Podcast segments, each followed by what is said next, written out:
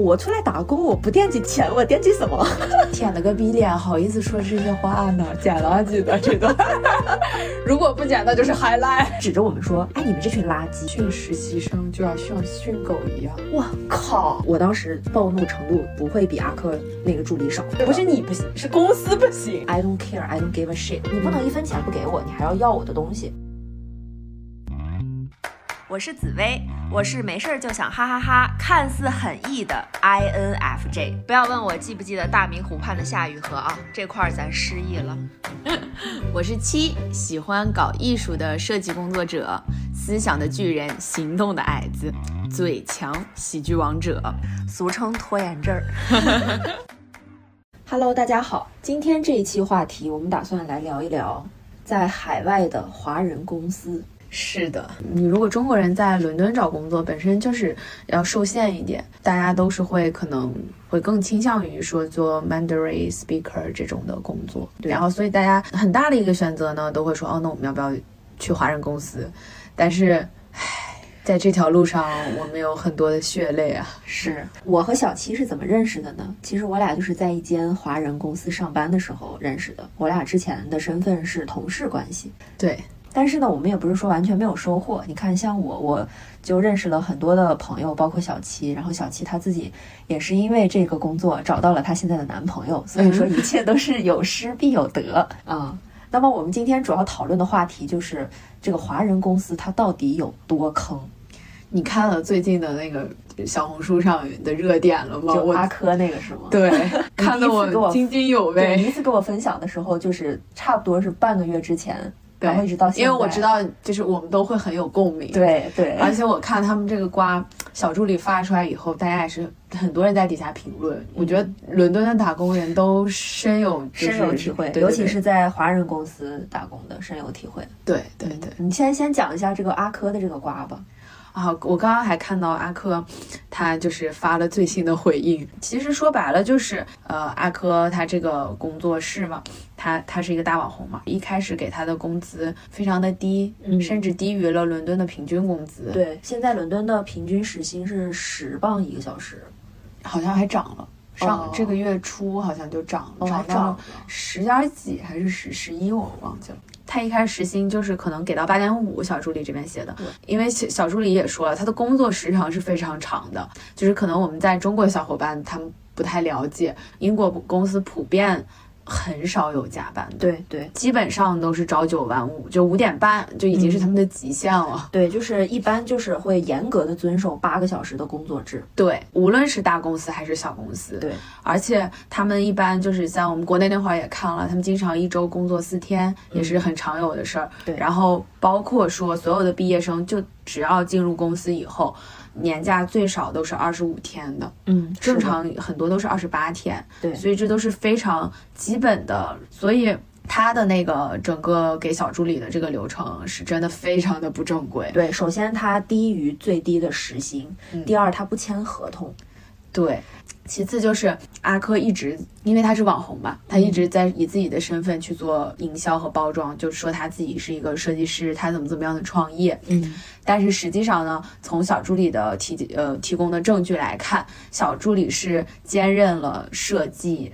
然后打版、制衣，我们学设计的人都知道，服装设计是一个真的非常辛苦的职业。你包括前期你先出设计图，到后期你要打版，打完版之后你还有这些测试，然后还有制衣，这一系列都是非常复杂和繁琐的一个流程。但是这个阿珂就让这个小助理一个人做了所有的活儿，对但问题是，他连个伦敦的时薪最低时薪他都没有达到。对，只我觉得阿珂一直在混淆概念，就是后期的很多的流程，只能说你运营这一个服装品牌要做的很多事情，但是前期这个设计，包括打版这些，确实他不是自己做的，是。他一直强调说，我画了手稿，我出了是个设计的 idea，然后让这个小助理画成了电子稿。嗯，但是我也看了他的手稿，真的，对，我们都看过。我觉得任何一个外行人看了都会觉得好笑，就一点都不专业，感觉。对，可以理解的是一个初创公司他不专业，但是不可以理解的就是真的压榨实习生，这真的就是非常令人发指。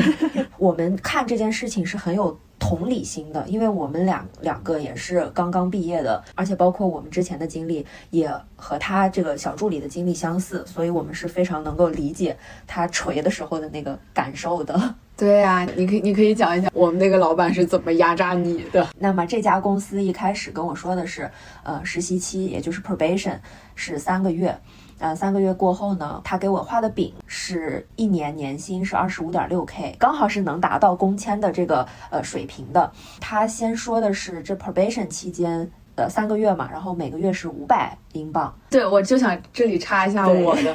我们老板一开始跟我聊的就更有意思，嗯，我也是很很很巧合的进入这家公司。就我那天去参加一个 workshop，然后正好是我们的老板在做这个讲座的那个导师，然后结果当时正好我带了电脑，我就给他看了我的简历和我的作品集，他就跟我说，我现在我公司也非常需要一个呃你这样的人才，，对，对，然后他他站在，你知道，我都记得很清楚。我们站当时站在那个 office 里边，他跟我看着这一片，他跟我聊他的理想，然后他也跟我聊过他的理想，对他一下就点亮了我的理想。一开始跟我说的也是，就给签证，然后最低给的二十五点六 k，但是他一开始跟你说的是给你一千实习的对时候，对，一直到签合同之前，他跟我说的是都是给我一千一千，然后当时下合同的时候五百，我就傻掉了。那他对我还算是诚实，因为他自始至终说的都是五百。对我当时就非常的 confused，我说怎么就能是五百呢？然后我就去问他，嗯问他，然后他就开始，他我我其实明显感觉到他愣了一会儿，他就开始 PUA 我，他就说，哎呀，我觉得，嗯、你做不到我想要的那个数据，如果你要做能做到我想要那个数据，我也可以给你之前说的那个钱，嗯、但是我觉得你做不到，所以我先给你五百，如果你做到了，那就往往上涨，那没有问题。嗯，这就是我们最初接受的。第一个 PUA，对，我刚进这家公司的时候，我朋友就跟我讲：“哎呀，你不要被 PUA 了。”我说：“不呢，我们老板对我们可好了。”我朋友说：“你已经被 PUA 了。”我们当时我们这么几个人，就像我跟紫薇，然后还有我们别的同事，基本上我们是同一时间离职的。嗯，然后紫薇在这件事情上也受到了重创。对。然后我其实也一直在反思和回顾整件事情对。我先说一下我的重创。我当时其实我和其他几个同事的状态是不太一样的，因为我当时已经毕业了。但是呢，小七像你，还有之前咱们的其他几个同事，对他们当时都还是在呃在读的一个状态。对对，所以呢，我跟他说的就是，我这三个月 probation 期间过了之后，我就是要转正的，所以我的目标很明确，就是要转正拿工签。而且他当时也说了，就是他的这家公司是有 sponsor 的这个资质的。然后呢，嗯，我当时就是因为某种特殊的原因，我就搬到了考文垂，但是这个公司呢，它在伦敦，所以我跟他一开始说的就是，我一周三天从考文垂到伦敦去上班。但是这个就是来回的通勤费，我自始至终我都没有问他要过，也就是相当于一个月五百英镑，但是我还得自己承担我来回的路费的钱。伦敦到考文垂的这个车票时间最合适，价钱最合适的一班，我每天到了公司就是中午十一点钟，然后这个老板会嫌我来的比较晚，他呢就有一天跟我一起看那个车票。他说你能不能早一点来？但是呢，他突然间发现早一点来的话，那个车票都要几十磅，就很不划算。因为我一天要一一周要到三次。后来他就给我算了一笔账，结果他说啊，那你这样一算，每每个月车票加呃住宿费，你都要小一千磅，你还不如直接搬到伦敦来。但是他绝口不提给我涨工资的事情。他更有意思的是，后来他直接让紫薇来住我家。对，关键是当时我和小七并不熟，我们三个在一起，他就直接说：“哦，说说紫薇，你去住小七家。”然后我就心想，关键我不介意紫薇住我家，但是凭什么紫薇住我家给你打工呢？对就是他他的目的是让紫薇多来，就是多来上班，因为他想让紫薇天天去上班。对，然后呢，他还不想掏任何的钱。我心想，你这算盘打的，就是真的。老天爷听了都得感我都，听到了。真的，我当时我我无语，哎我当时就跟他说，我说你不应该给我点补贴吗？然后他就很尴尬的笑了。对呀、嗯，anyway，因为我的考文垂的房子我租租三个月，刚好就是在实习期的倒数第二个月的时候，这个房子就到期了。其实我本身也是很想来伦敦体验一下的，因为我从来没有就是在伦敦长时间的居住过。后来我就自费。搬到了伦敦，然后那个时候我的房租是一千镑一个月，但是我的工资只有五百镑一个月，我相当于是贴钱在给他干活儿，而且我那会儿目标很明确，就是说要转正。嗯，像小七啊，还有我其他的同事，他们都是一周只用去三天，但是我一周搬到伦敦之后，我我一周五天，我每天都要去公司，但这个时候我的工资还是五百镑，一直等到八月底的时候，就去年八月底，他有一次跟我说，他说我觉得呃你这个月的就是表现可以了，而且呢你就是已经接近可以全职的状态了，那么这个月我要把你的工资涨成八百。但是等到最后我离职的那一天，我收到的工资还是五百磅啊！我就觉得 what a trash。除了这个工资给不到位，它其实还有很多的其他的事情让让让我们都觉得很不舒服，就是没有员工和雇主的这种边界感。嗯，对。你印象很深的事情，你给大家讲讲。其实到后期就是他经常会看我们手机，然后包括到后期我八月份吧，也是最后那一个月，他就已经呃，我等于是没有工资。他是以一个非常聪明的，是一个 tricky 的那种，对他是一个非常聪明的一个方法，就是写在那个邮件里，就是说的我有底薪，但实际上。他是要走数据的，说白了就等于要卖课嘛。那你卖出去课，他才给我这个抽成。所以我当时已经想得很明白，因为我一直有讲，我不太想干销售这一块东西，因为我觉得我自己干不了。我毕竟是学设计的嘛。然后其实实际上那个月，所以我已经就是不打算要这个工资了。嗯。然后但是我们因为我跟同事一直也很好，然后我就觉得啊每天也挺开心的，所以我觉得我就继续跟我们。团队一起待着，但是他就是还是会让我频繁的做一些设计部的活。对，就是其实这个时候，基本上小七所有的设计的活儿都转给了市场部的另外一个同事。但是呢，因为市场部的另外一个负责设计的同事，他的活儿实在是太多了，有的时候他根本就忙不过来。然后这个时候，老板呢就不得不找小七重新做。可是小七这个时候他已经一分钱都没有了，就他完全不拿任何的工资。然后这个时候，老板还是要让他做图，就对，就感觉完全是在剽窃你的劳动成果。他不是在剽窃，他就是这，我这个词我有点重，不说了，恬不知耻。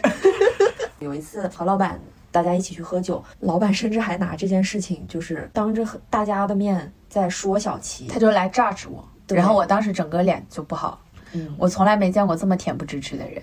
他说：“你老板交给你的活，你不应该去干吗？”对啊，我心想：“你是我老板吗？我是应该干，但问题是你给我钱吗？关键你是我老板吗？我们俩有任何雇佣关系吗？”对啊。你一分钱不给我，你怎么好意思舔着脸说你是我老板？对，哎，你知道我今天看《武林外传》，然后刚好看到那个白展堂当王豆豆的那一集，我不知道你有没有看过。然后那个白展堂他当时就说：“我出来打工，我不惦记钱，我惦记什么？”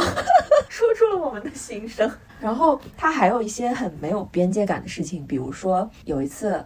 他就叫我们公司团建嘛，相当于。但是当时呢，我和小七已经有约了，而且我们是完全不知道他要约我们吃饭，所以我觉得我们俩下班之后跟别人约，这也是一件很正常的事情，对吧？对，就吃我们俩当时本来已经有约了，就前一天已经安排好的事情。对对对。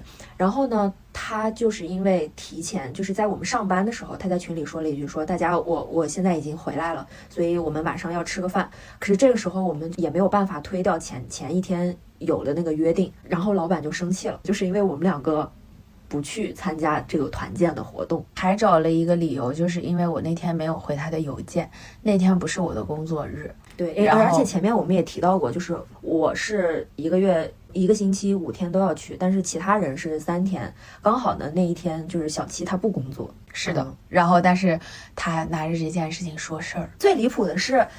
他要因为这件事情开除小七，对他当时就跟紫薇讲说，让他周一收拾东西，不要来了啊，嗯嗯，我心想你给我五百块钱，你怎么好意思呢？你哪来的舔了个逼脸，好意思说这些话呢？剪了记得这段，如果不剪那就是 highlight。嗯。嗯，然后还有一些事情就是隶属吧，我觉得都数不完。就他完全没有边界感，就是感觉他把员工当成他的附属品。他拿他曾经在我们买饭的时候拿着我的手机，用我的微信跟我好朋友麦克，直接让我把付款二维二维码发给我的朋友，这都是他干的事。是的，嗯，关键是我们当时就。并不觉得这是一件什么事情。直到有一天我们一起吃中午饭的时候，有一个台湾的呃同事，他就说：“哎，我我真的觉得就是嗯，这个老板他非常不尊重你们耶。”然后我当时和另外一个同事，我们都愣了一下，说：“啊，为什么是这样？你你为什么会这么觉得呢？”然后那个台湾同事就说。啊，因为他经常就是指着你们就叫你们垃圾呀，垃叫你们垃圾耶。哦，对，他就叫你们垃圾耶。然后他甚至都不是用“垃圾”这个词，他是说垃圾。因为我们那个老板真的是会经常就指着我们说：“哎，你们这群垃圾，垃圾！”就这样骂我们。但是我们当时就是被他 PUA 的，完全不觉得这个是个很严重的事情。你知道那天还知道一个啥事儿吗？嗯，就他跟别人说。说训实习生就要像训狗一样，我靠，天呐！所以他真的是把我们当成了一群狗，他就是非常的不尊重人。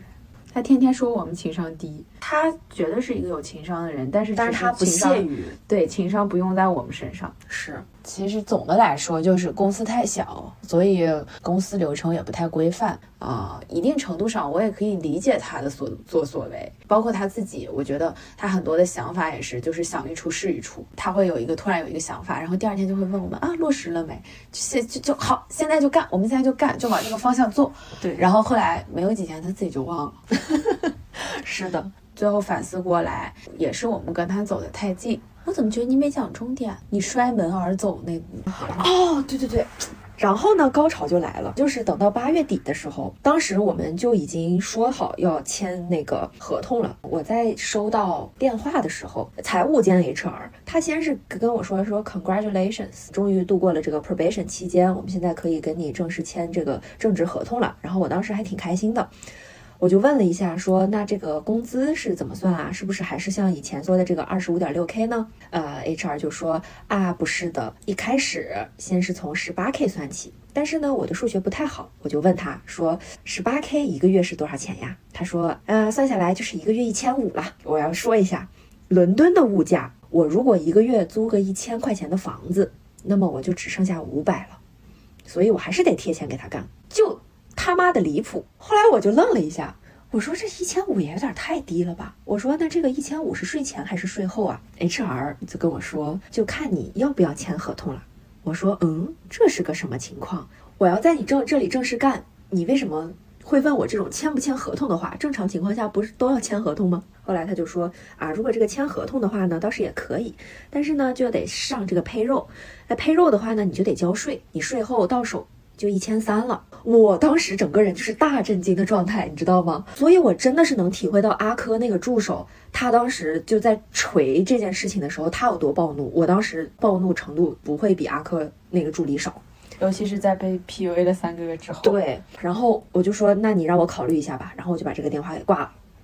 挂了之后，我就开始跟这个老板就商量。后来这个老板他直接跟我说，他说我觉得你能力没有达到一千八。没有达到这个两千的水平，嗯，可能三个月也真的是被 PUA 习惯了。我当时完全就没有那种就是要奋起反抗啊什么的，完全没有这种意识。我当时只是想说，你为什么就会给我这么低的钱啊？我还试图跟他 argue，因为我当时想的就是我一定要找一个正式的，并且是正规的。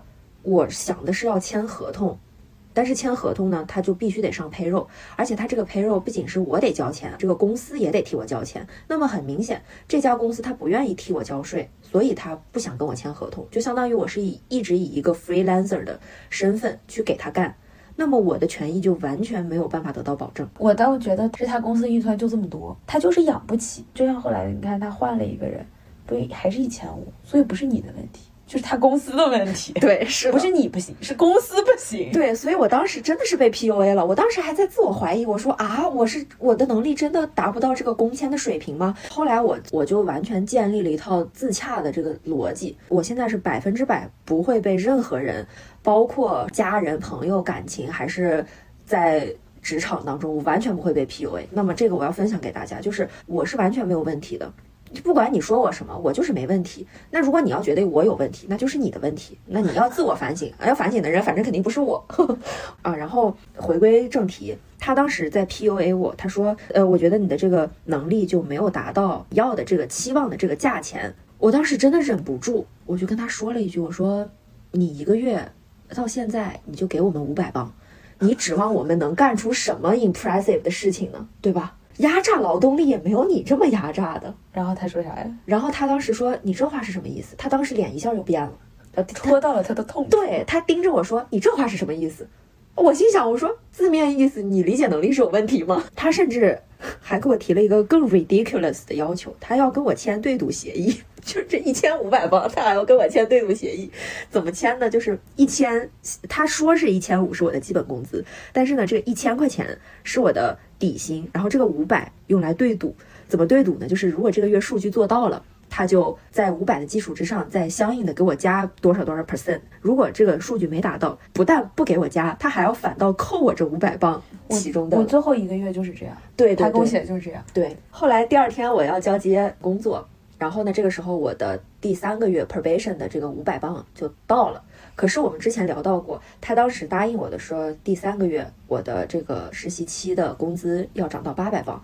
可是我当时只收到了五百，我就很生气，我就上去问他，我说你当时打电话的时候不是说好的给我八百吗？你为什么就现在只有五百？我当时已经所有的手续还有工作都交接完了，所以 I don't care, I don't give a shit。我当时态度就已经就是我的火气已经到达了我的。下巴吧，可能就是到脖子这块了，就差一点就喷薄而出了。然后一开始他给我的解释是，嗯，因为你要走了，我说的这个八百是要建立在你下个月还留在我这个公司的基础之上。我说那难道我的这个前一个月的工资是建立在后一个月的工作之上吗？然后很显然这个他根本说服不了我，他就又换了一种说辞，他说，嗯，因为你这个月数据没做到。啊！我当时真的完全就不想跟他争论了，因为当时就是他在跟我说要涨工资的时候，已经其实是月底了，他是完全知道我这个数据做没做到的，而且他定的那个数据目标就不是他问问他自己他能不能做到，对，是就是完全呃 impossible 的一个事情。很显然，这两个理由他都说服不了我。我当时已经懒得再跟他争辩了，我说我也不差这三百磅。后来我说 whatever 无所谓了，我直接把门一关我就走了。我当时已经下到公司楼底下，我我已经准备要回家了。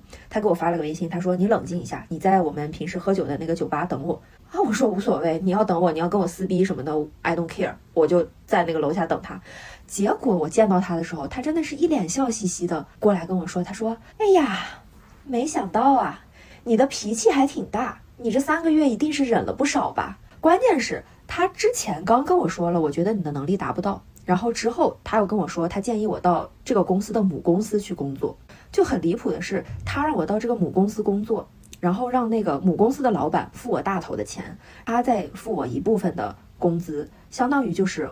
达到了，刚好达到了我的目标薪资两千镑。后来我左思右想，我就觉得这个事情不太对，因为如果我答应他的话呢，我就相当于一个人要干两个公司的活儿，就跟阿珂那个小助理一样。对对对，但是我只能收到一份工资，而且还是同样的没合同，这 就太太无语了这个事情。后来我跟他就是相当于握手言和了，而且就相忘于江湖嘛，也没必要撕破脸。走了之后，我在那个嗯公交车上，他还给我发了一个微信。他说：“我给你转了八十磅，你把下个星期的这个活动推文写了。”我当时都笑了。你既然觉得我没能力，然后你还要再给我转八十磅的钱，然后我写这个推文，那你最后写了吗？我当然写了，但是我是很敷衍的写的。全职的话，我一一个月得给你写多少篇推文啊？你才给我五百，然后我这要走了，你还觉得我没能力，然后一篇推文你给我转八十。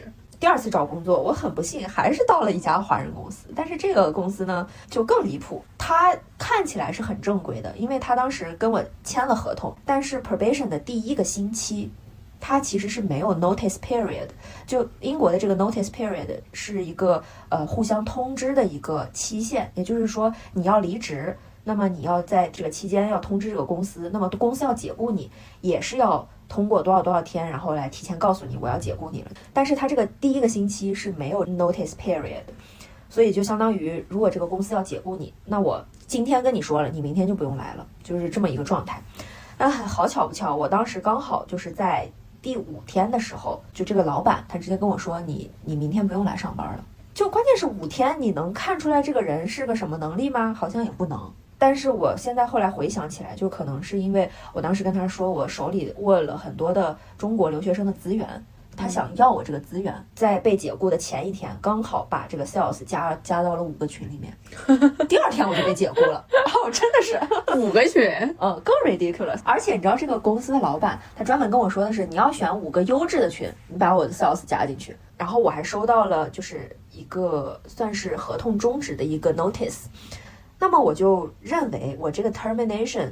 letter 收到了之后，我默认我所有的工作都交接完了。很搞笑的一点是，他这个公司就完全不正规，他完全没有培训过我，也没有给我公司的其他的账号。所以呢，我当时在写推文的时候，就用的是我自己的秀米账号。所以这最后一篇推文是刚好在我自己的账号里面的。那么这个情况下，这个公司就想问我要我最后一篇写的这个东西。可是我当时工作了五天，我被解雇了，我就完全没有想着说我要这个。一个星期的工作的钱，我不要这个钱是 OK 的。可是你不能就是在我收到了 termination letter 之后，你还要问我要我的工作成果，对吧？你不能一分钱不给我，你还要要我的东西，这是 impossible 的。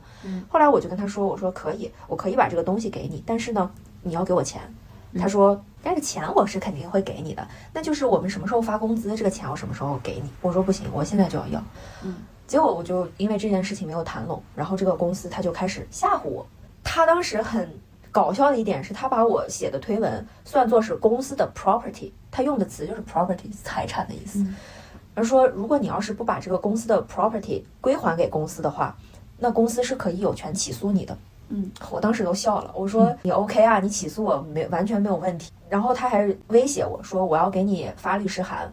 你最好就意思就是让我乖乖听话。第二天的时候，他真的就给我发了一封像模像样的那种警告信，但完全不是律师函那种，就是公司自己给我发的。他发的就是说什么你必须得在呃什么什么期限之内把这个推文发给公司的账户。呃，如果你要是不这么做，我们会有权呃去跟那个 UKVI 提交申请，去取消你的签证。但是注意，我的签证。是 PSW，是我自己花钱办的。他们有什么权取消 我的 PSW 签证？然后还跟我说，就说你还可能会面临三千镑及以上的罚款。说实话，我不怕，是不可能的。但我没有那么慌张，我就去找了一些我呃认识的，就是在英国呃律所工作的一些朋友，我去跟他们咨询了这些事情。他们都觉得这件事情很搞笑，就是说你是确实是你应该把这个推文发给公司，但是呢，公司也确实是应该付给你这一个星期的薪水。有一个律师姐姐，她就建议我说，你要先问清楚他什么时候发工资，你要以邮件的形式去确定他确实会把这个工资发给你，这个是你的 evidence，是你的证据。嗯，然后呢，你再把这个呃推文发给他，就是相当于是互不相欠。我说可以。然后我就发了，结果发了之后呢，等到这个公司承诺的那一天，我还是没有收到工资。嗯，然后一直等的一个星期，我这一个星期真是天天催，天天催。你这时候已经把那个对我已经发给他，对我已经发了。后来我就开始给公司发邮件，一开始公司还回，后来直接不回了，我就开始打电话。然后一开始打电话他们还接，后来纯粹不接了，就这么来来回回折腾了一个礼拜，我实在是忍不住了，然后我就随便找了一家律所，然后那个律所他一一般前期不是都是有那个免费咨询吗？然后我就问了一下，结果这个律所告诉我说，嗯，就是有这种小法庭，相当于是专门解决雇佣关系的这种小法庭，然后你就可以直接上小法庭去申请，而且我觉得你这个都能写篇小红书，怎么解决这个纠纷啊？对，可以。那大家记到时候记得关注一下我的小红书，我会发这个攻略。然后它这个小法庭，它其实是之前就是所有的解决雇佣关系，它都是有一个前期的强制性的调解，就是避免上法庭，然后能够和平解决事情的一个这么一个措施。嗯，然后我就申请了，申请了之后，很搞笑的一点就来了，就我打电话发邮件发了一个礼拜，就没有人回应。嗯，然后我在申请了这个。呃，早期调解之后的第二天，嗯，我的钱就收到了。这个时候司法还是很有作用，真的是，就他们真的太怂了，就这么怂的一家公司，你有本事你就跟我上法庭刚。如果你要跟我上法庭的话，你赔我赔的更多。就这么搞笑的一家公司，他们甚至还要扬言说要取消我的 PSW。嗯，因为这家公司就是很不正规嘛。后来我的很多同事也就。陆陆续续的都不知道因为什么原因都被解雇了。其中我知道有一个，他到现在就是这件事情是去年十一月份发生的事情，他到现在他的工资都没有收到，现在已经是二零二三年四月份了。所以这就是我整个的在英国找华人公司的血汗经历。所以说，在经历了这么多之后，我感觉我内心建立起了一个非常强大的自我防御系统，就是我完全现在不惧怕任何事情了。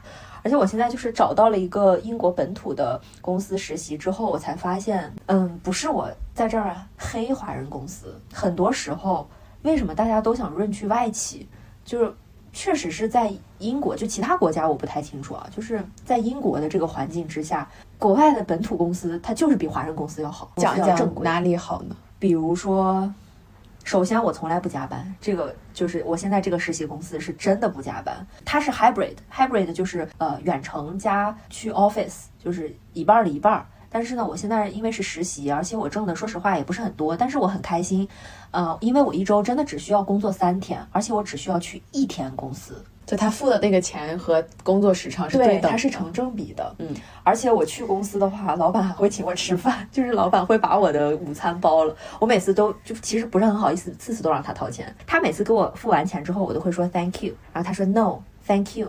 Thank you for your contribution，就是这样子。他会真的会感激你所做的一切，都不像是华人公司，他就是压榨你。最重要的是，就是下了班之后，我们真的就是不见踪影，你也别找我，我也别找你，大家真的就不会像之前就咱们刚刚讨论的第一家公司，就还是搅和不清。这个公司很正规，就是我现在是 marketing，他不 PUA 你。对他不 PUA 我，然后还有一点就是我的职责就是 marketing，那我就做所有的 marketing 的事情，其他的事情我一个概不用管，他一点都不乱。其实对我来说，我没有在纯英的公司工作过嘛，但是我之前在上海，我有也是有自己的实习的公司，嗯，然后我当时那个公司就是比较大的一个广告公司，快将近百人多吧，但是我们那个公司给我的感觉就是走流程和正规，对对，就。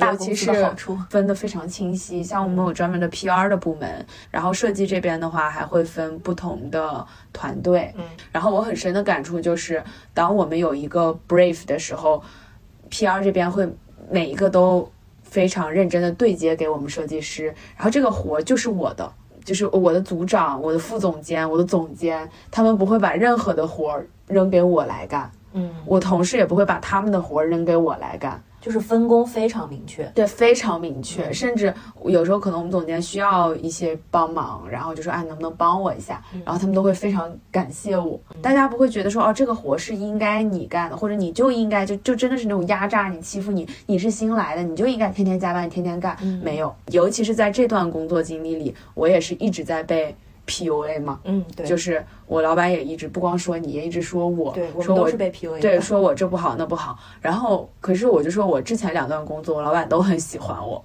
然后甚至得你有一段时间还自我怀疑过。对我甚至我甚至我上一段工作，就是我的总监都一直说说等我回去，但是我反正这一段华人公司的经历，我也反思过自己，然后我也总结了一下，我就是觉得。找公司就像找对象一样，嗯就是他的想法跟我的想法不一样，我们三观不一致，对我们的节奏也不一致。对，我是更偏重于设计和想法和 creative 的，他公司不大，然后他也不是做这一块业务的，所以他在意的就是他的数据、他的销量、他真实的拿到的钱。对所以这只只能说两个人的预期和目的本来就不相同。那我我再插一句啊，嗯，你刚刚不是说就咱们之前那家公司，他给你画饼嘛，就他给你展示了一些美好的图景。嗯那其实他之前在跟我面试的时候，他也给我展示过同样的图景，因为我是学新闻的嘛，他就说他需需要一个有新闻理想的人帮他把控这个新媒体的这个 marketing 的部门，因为他怕他的公司就是太商业化了，然后就需要有一个新闻理想的人来这儿支撑着。我当时一听，我说哇，这个工作真的好适合我啊！他也这么跟我说的。对，所以就说咱俩异曲同工之妙。后来结果我进了公司才发现，我靠，他完全就是一个非常商业、非常 commercial 的一个公司，他完全就没有把任何你的理想和我的理想，就是艺术啊，还有新闻啊这种东西结合在一起，他完全不 care 这些，他只是跟我们说的时候是这样子的。小公司就是这样，就是我能理解一个创业者他的那种急功近利，因为他需要赚钱，但是跟我肯定是就是跟我的职业规划肯定是不匹配的。对，说白了就公司发展道路跟我的职业规划不匹配，那就像谈恋爱一样，两个人的目的和预期不一样，那就分开。嗯，我觉得也是很正常的一件事情。所以最后我也跟就是我我也自洽了，反正我觉得在上学的期间去他那儿。做一这么一份工作，那如果他不满意我，那就 OK，那就拜拜啊。嗯，就像你说的，无论怎么样，就是真的不要被 PUA。不要陷入那种自我怀疑当中，自己能力不够。我男朋友当时就跟我说过一句话，说没有一个人是真正优秀的，嗯，也没有一个人说是真正就是做这个东西就能真正做到 perfect，很难，嗯，而且大家都是刚从学校里出来的人，我们都需要积攒一些社会经验和工作经验，所以这都是很正常的一件事情。他就是公司他太小，他没有钱，所以他才会招那么多实习生。对，一茬一茬割韭菜。对，如果他真的厉害，他就完全可以招一个有工作经验、很规范、很有流程化这么一个人。但是他招不起啊。是的，所以的问题是在于他，而不是在于我们。是的，你说我们就是在毕业了之后找第一份工作或者是第二份工作，就是刚刚步入这个职业生涯的时候，最要注意的应该是什么？我觉得我家里人一直跟我讲的是说，你还是要在意你的工作的发展。嗯，就是你的发展前景是怎么样的，而不是说看眼前的利益。所以这也是我一直觉得，就是我们之前那个公司没有格局。我觉得无论做人还是做企业，都要有格局。就是可能当前我们的利益很微小，但是如果有一个长远的发展，那这个工作对你来说就是有利的。你是真的能在这个工作当中学到一些什么，这是最重要的。对，而且我觉得其实。有的时候，我们刚刚毕业，第一份工作什么的，在我个人看来啊，就是赚钱不是 priority。我觉得最重要的是，你要在这份工作里面认清楚什么是你的兴趣点所在，如何把你的呃兴趣爱好和你的职业晋升规划在一起，而不是想着赚钱。因为我们才二十多岁，以后赚钱的机会大把大把的有很多。就这个观点上，我其实跟你不太一样。就我觉得很多年轻人，我们都会说，我们想做自己喜欢的事情，我们要做自己，就是把自己的兴趣当成工作。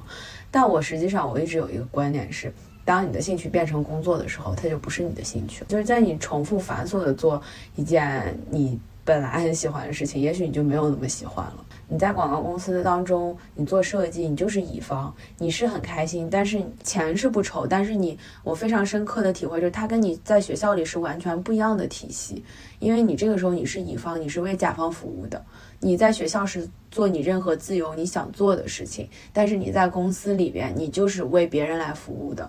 那你为别人来服务的前提是什么？你需要听甲方的，嗯，就是甲方总要给你。很多的意见和他们的想法，你要按着他们的意见和想法来修改，来做这个东西。所以我觉得在这个过程中，我会丧失掉很多我的兴趣啊。你是怕工作把你的爱好就磨没了，是吗？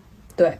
但我是觉得，要先从爱好入手的话，这个工作你会更快的上手，而且你会更有动力去干这个工。嗯，我觉得不能太理想。我觉得我们都是理想主义的人，嗯，这不可否认。但是很多时候，在这个社会里，它就是很现实的。公司付给你钱，就是你要为它能创造多少价值。因为你在一个企业里，就是会。面临这样的压力，没有企业不养闲人。我觉得没有真正能让你开心的工作，工作一定是会给你压力，会让你感觉疲惫的。但是是你自己怎么去调节？就像你说，可能呃，我对这份工作我有些兴趣，我对它有不同的期待。之前一个同事跟我说过一句话，就是说如何衡量这个工作它到底适不适合你，或者是你要不要做它？你在考虑这件事情的时候，你要从三个维度去考虑。第一个是肯定是你的薪水。然后第二个就是你的工作量，三个就是你的职场环境，就是和同事啊、和老板啊、上司啊相处。我觉得就是咱们之前的那个公司，它就是属于同事们职场环境非常的开心，非常轻松。但这个职场环境，我只是说咱们评级啊，就是同事之间。嗯，就当时这个真的是我坚持能够从考文垂到伦敦每周三天，包括搬来伦敦之后每周每天都来上班的一个动力，就是我能。每天都见到你们，我真的很开心。嗯，第二份工作的时候，就是我要打官司的那个公司，那个就完全是属于配也没有，职场环境也没有，工作量也不行。所以我觉得就是在考虑要不要这份工作的时候，可以从这三个维度考虑一下，哪怕至少得占一样。对，这个我觉得是非常合合理的一个考量，因为我也考量过之前的公司，无论薪水。还 OK，然后同事氛围真的非常好，包括我们当时副总监也跟我们聊说，一个好的氛围其实是很难去维护的，嗯，所以。呃，有一个好的氛围也真的是非常不容易的一件事。是的，我觉得这个好的氛围就会让你工作的更开心。对，就像我们加班，我们可能加班加到十一点，然后总监会给我们开瓶香槟，我们就一边听歌一边喝酒一边工作一边做图。你那个时候你会觉得啊还挺开心的。我反而有时候会觉得。哦，我下班六点多下班回家了，我好无聊，好没意思啊！对啊，所以我觉得这这个这个衡量维度是蛮好的，我觉得。嗯，说实话，虽然刚刚吐槽了那家公司那么长时间，但是我真的不是一点收获都没有，我真的很开心能认识你们。对我也是，我我始终觉得，无论是呃什么样的事情，都是一段经历吧。我们可以去呃反思，可以去总结，但是我们一定不要去否认自己。嗯，我们也希望说，在海外的这些留学生，我们华人们都能够呃，就是闯出自己一片天。因为我我也理解说，华人公司创业的不容易，毕竟我们在一个异国的一个大的环境里。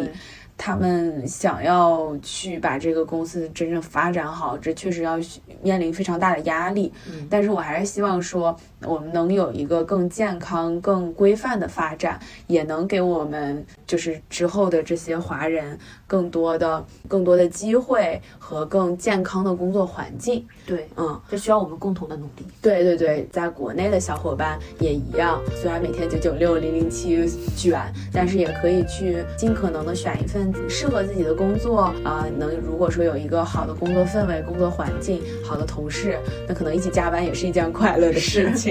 好的，今天就到这里，希望大家都工作顺心。那我们下期再见，下期见，拜拜。